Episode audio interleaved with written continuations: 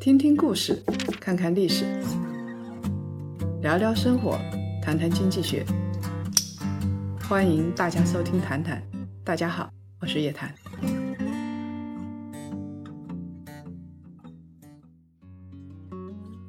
谈家们，周五好，欢迎收看本期《谈谈之牛熊交易所》。穿越天劫，有一家幸存的企业，在后疫情时代的业绩、股价表现和活跃度异常的强悍。这家企业所在的赛道受疫情的影响非常的大。二零二零年上半年，行业内的企业成片的倒下，惨不忍睹。唯独这家企业在凛冬中一枝独秀，逆势爆发。从今年四月到十一月六号，股价翻了二点五倍。这家企业我们每天都能接触到，大家每天在上下班都会在电梯里看到电视屏幕上不断闪烁播放的广告，六成以上的电梯广告都是由这家企业控制的。这家企业大家知道，就是分众传媒。分众传媒为什么会成为行业寒冬中的逆行者？分众传媒是一家中国广告传媒企业，之前呢在纳斯达克上市，后来私有化，从美国退市，在 A 股上市。相信我们的檀香每一个人都在电梯里看过分众传媒里边播放的广告，而且被严重洗脑了。我有一度脑袋里充斥了什么婚纱照啊、伯爵旅拍、瑞幸咖啡，就是在写字楼的电梯里边被狂轰滥炸的结果。网上有这样一段吐槽分众传媒的话：清晨醒来，谁踏出家门的那一刻不是被伯爵旅拍、新氧医美叫醒的？华灯初上，走出公司的那一刻，谁不是被 BOSS 直聘、妙可蓝多再暴击一次？在中国各大写字楼的电梯里边，分众传媒播放的广告不断折磨你的神经。走出电梯以后，这些魔音还余音袅袅，久久不散。一般人不太会关注这些洗脑广告背后的分众传媒。分众传媒的高光时刻呢，已经过去了。我们谈谈之牛熊交易所之所以关注这支公司，主要是因为它最近的业绩和股价表现实在是亮眼。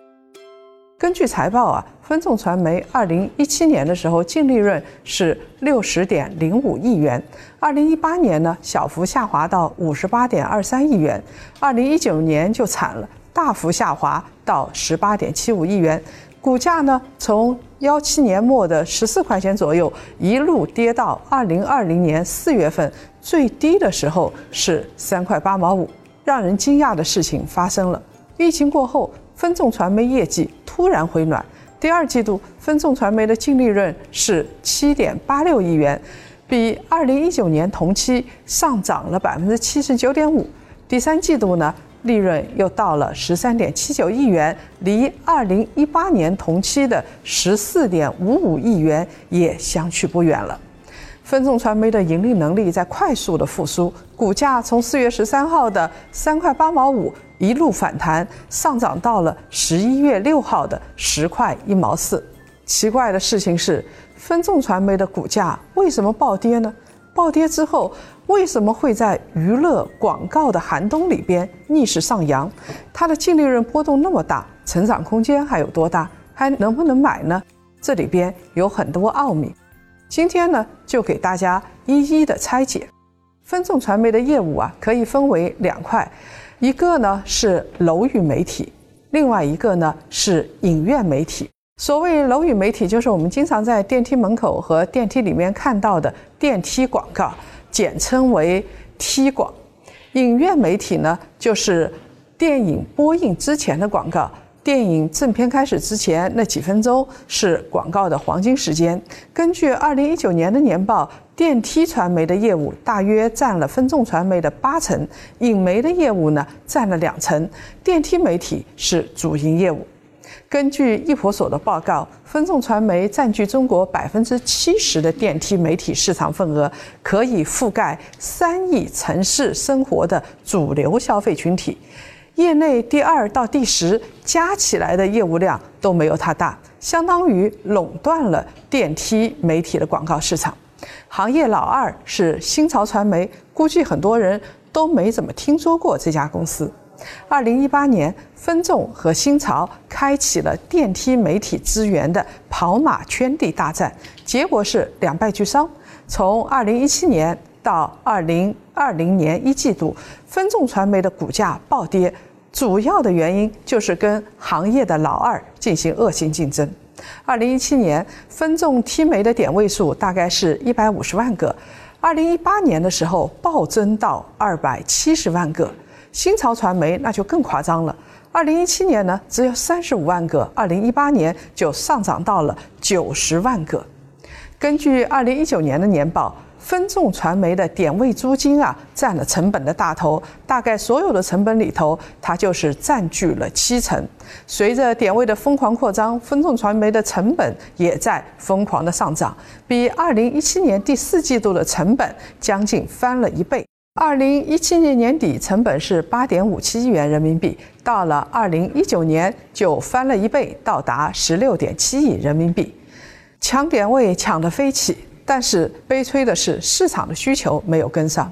整个二零一九年，广告市场同比下降了百分之七点四，电梯媒体的蛋糕没有扩大多少，还要去跟新潮传媒抢点位，导致二零一九年分众传媒的电梯媒体的业务营收同比下降了百分之十六点八，成本呢却上涨了百分之九十五，营收下降了，利润当然不好，这就是烧钱抢市场的结果。正因为如此啊，分众的股价从二零一八年第一季度开始就一路下跌。电梯传媒还算是幸运的。我们看看其他传媒，根据二零一九年前三季度的数字，电梯、电视、刊例花费同比上涨的，上涨了很少，百分之二点八。电梯海报同比上升了百分之四点五。还记得美团、饿了么的烧钱大战，还有 OFO 和摩拜的烧钱大战。现在 OFO 的小巨人戴威身负巨债，投资人头破血流。这样的恶性竞争，企业不喜欢，但是在跑马圈地的开始的时刻，企业不得不卷入其中，因为他们没有技术护城河。我们解释过分众传媒股价的暴跌原因之后。再来解释一下最近分众传媒的股价疯狂上涨的原因。简单来说，就是一句话：成本降低，毛利率提升，甲方有钱。疫情过后，第二季度分众传媒的业绩开始回暖，疯狂扩张带来的是每个点位的边际效应下滑。那疫情来了之后，效益不好的电梯里的屏幕就被淘汰了。这就叫点位被淘汰。从二零一八年到二零二零年的中旬，分众电梯传媒的点位下降了大概百分之十五，新潮就更夸张了，下降了大概百分之三十五。随着劣质、没人看的点位被淘汰，分众的成本呢也就随之降低了。再加上疫情期间写字楼楼宇的点位租赁的成本大幅下降，二零二零年第二季度分众的成本就降到了十点五六亿元的相对低值。我们再来看一看它的营收，营收倒是在上涨。二零二零年除开疫情严重的一月末到三月中旬，分众的收入表现着实不赖。二季度营收是二十六点七二亿元，同比减少了百分之十三点九五。三季度呢，营收就高达三十二点六五亿元，超过了去年的同期水平。这说明是从三季度开始大幅上升。疫情期间坐电梯的人减少了，但是电梯传媒的营收居然上升了，这到底是为什么？让电梯传媒活得如此滋润呢？我们发现，绝大部分在分众传媒投广告的公司，都是消费品企业和互联网公司。这些企业啊，不太受疫情的影响。你不管来不来疫情，吃饭、穿衣、上洗手间、买手纸都是必需品。这些消费类企业在二季度复苏，积累的资金，间接的让电梯广告公司起死回生。现在分众是行业的龙头企业，一骑绝尘，垄断地位就意味着它可以制定游戏规则，在行情好的时候还可以抬高价格，毛利率相对的上升。分众传媒的毛利率鲜明地体现了话语权。二零一九年以前，分众传媒的毛利率是高达百分之七十，和新潮大战之后，它的毛利率有所下降，但是依然高达百分之五十到百分之六十。成本大降，毛利率上升，垄断市场几乎没有碰到竞争对手，甲方爸爸们又不差钱，营收端就快速的恢复，利润就会很好看。第二季度分众传媒的净利润是七点八六亿元，同比增长了百分之七十九点五三。第三季度净利润十三点七九亿元，同比增长了百分之一百三十六点七七。大家都在过冬，只有分众传媒如此的滋润，利润好看，股价当然也就好看了。除了电梯传媒，分众传媒还有一块业务就是影媒，这一块业务占比比较小。分众传媒同样是竞争中的胜利者。二零一九年之前，印钱广告市场三足鼎立，分别是搜狐旗下的金茂传媒、分众的分众金视、万达的影时尚。印钱广告受到电影行业的影响非常的大。印钱广告的价值，它的品牌主愿意给到的价格，主要取决于电影产业的发展、影片的质量。只要这个影片有人看，上座率不断的提升，到电影院去的人不断的提升，印钱广告它的价格也就会提升。从二零一四年开始，受经济和财富的影响，中国居民的电影的消费啊就大幅的提高，电影的票房也在飞速增长。印钱广告商在二零一五年到二零一七年中间疯狂的扩张签约电影院的数量和银幕的数量。金茂、万达、分众三家的资源数量全都翻了一倍。这种合同基本上都是三到五年的长期合同。随着时间的推移，影院会不断的抬高价格。二零一八年宏观经济遇冷，电影市场增速就急剧的下降。当年票房增速只有百分之九点零六，二零一九年增速就更低了，就只有百分之五点四。广告主也不太愿意给印钱广告去花钱了，下滑了很多。